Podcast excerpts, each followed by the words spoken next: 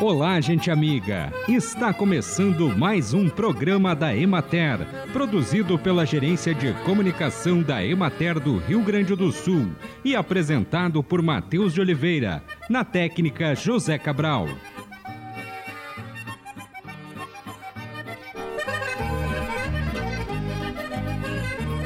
Escorpiões são animais noturnos que habitam locais com abrigo do sol, como subsolo, esgoto ou embaixo de entulhos e troncos de árvores.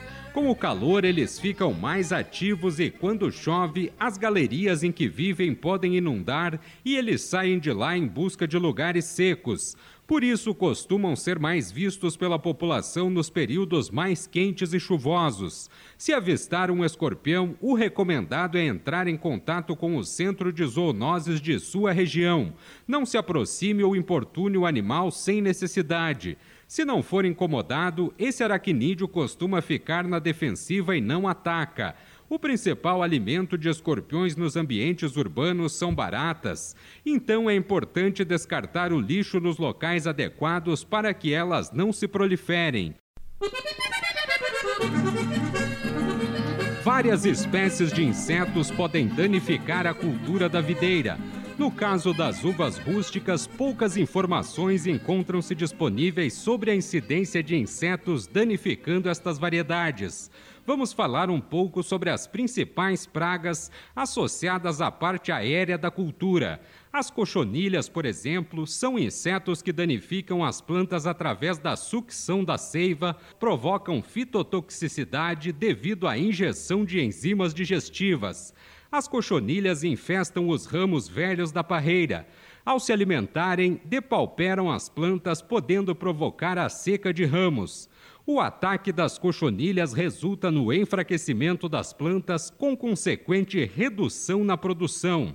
Os ácaros que atacam a videira são mais prejudiciais em situações onde o clima é seco. O ataque do ácaro branco resulta num encurtamento dos ramos da videira como resultado da alimentação contínua das folhas novas.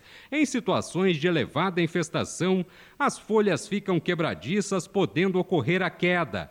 Os sintomas de ataque do ácaro rajado iniciam como pequenas áreas desbotadas nas folhas entre as nervuras principais.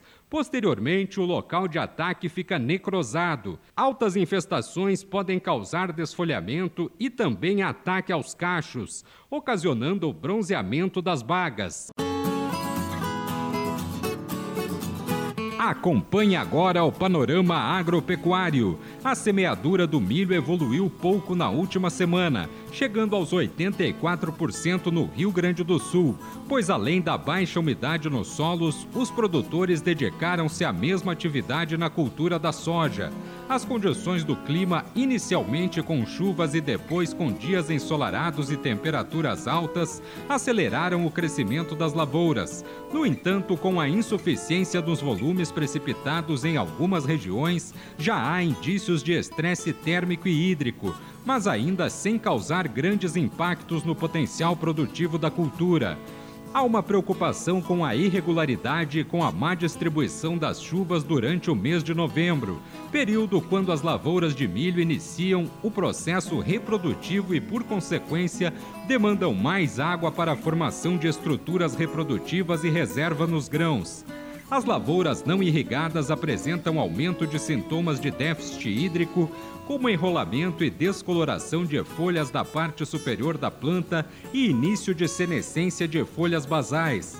Nas lavouras em fecundação já se observam pequenas falhas de polinização e formação de grãos, influenciando o potencial produtivo.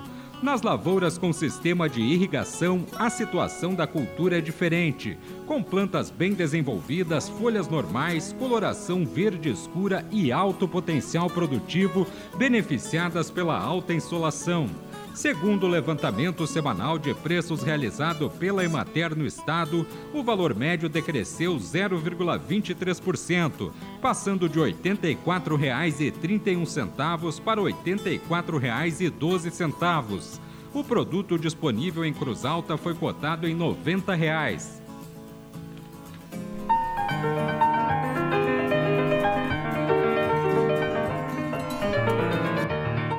Considerada a principal política pública para a agricultura familiar no Rio Grande do Sul, a Emater foi homenageada no grande expediente da Assembleia Legislativa na tarde da terça-feira, 29 de novembro, antecipando as comemorações do Dia Nacional da Extensão Rural, celebrado no dia 6 de dezembro. A data foi criada a partir da fundação em 1948 da Emater de Minas Gerais e visa prestar homenagem a todos os extensionistas rurais por seu trabalho.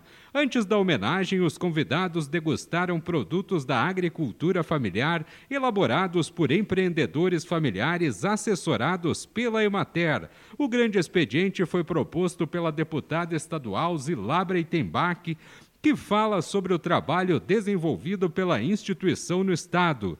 Para quem não conhece o trabalho da Emater, ele presta também uma assistência em vários programas estaduais de agricultura familiar. E nós sabemos que são necessários para que nós tenhamos de forma mais clara a, a, o conhecimento jurídico do empreendimento, que nós saibamos, que o agricultor saiba elaborar projetos e fazê-los com qualidade para buscar resultados. A Emater cumpre um papel estratégico nessas mudanças como responsável técnica nesse programa da agricultura familiar. E nós sabemos também que nós temos que capacitar os familiares. Se nós queremos melhorar a produção do leite, nós temos que trabalhar toda a cadeia dentro da propriedade. E eu estou falando aqui para quem eu não precisaria falar, porque é o trabalho de vocês cada dia. Mas eu estou falando aqui para que a sociedade gaúcha conheça o trabalho de vocês e a importância que vocês têm. Mas também olhar da sociedade para o trabalho de vocês. Vocês não estão lá por acaso. Seguido a gente faz movimentos aqui na casa, porque dá um problema lá com a Emater, falta dinheiro, aconteceu isso, aconteceu aquilo. Nós estamos numa posição mais tranquila. Temos dinheiro no orçamento, esses, essas turbulências foram, parece que, tranquilizadas, mas a importância de vocês na propriedade, na comunidade, é fundamental. E eu gostaria de dizer que vocês não precisam esperar para serem, para serem chamados. Quem tem o conhecimento busca, quem tem o conhecimento está presente e é o trabalho de vocês. A sociedade precisa saber cada vez mais sobre a atuação dos técnicos e os técnicos saber cada vez mais sobre o que se faz na comunidade. Então, o objetivo da extensão rural, da Emater como um todo, é melhorar a renda e dar melhores condições para que nós tenhamos desenvolvimento nos municípios. Isso proporciona mais facilmente falar sobre a diversificação das culturas e outros temas importantes. Tirar o sustento do campo exige força de vontade, mas também exige técnica, exige conhecimento, e por isso vocês são privilegiados vocês tiveram oportunidade de buscar uma escola onde vocês se prepararam para estarem aqui hoje e mostrando para todos nós o trabalho que fazem. E por isso nós queremos hoje comemorar todo esse trabalho feito em cada propriedade. Ouvimos a deputada estadual Zilabra Itembach. A melhor maneira de dar um basta na dengue é tomar pequenos cuidados todos os dias. Afinal, os ovos do mosquito continuam vivos até por um ano. Sabe aquelas latas, embalagens, copos plásticos, tampinhas de refrigerantes que ficam jogadas por aí? Elas acumulam água e viram um ótimo esconderijo para que o mosquito da dengue ponha ovos e se desenvolva. Pneus velhos acumulam água e o Aedes aegypti, o mosquito da dengue, faz a festa. Então, sempre deixe os pneus em local seco e protegido da chuva ou jogue-os fora em lugar apropriado. E assim encerramos mais um programa da Emater. Um bom final de semana a todos vocês e até a próxima segunda-feira neste mesmo horário.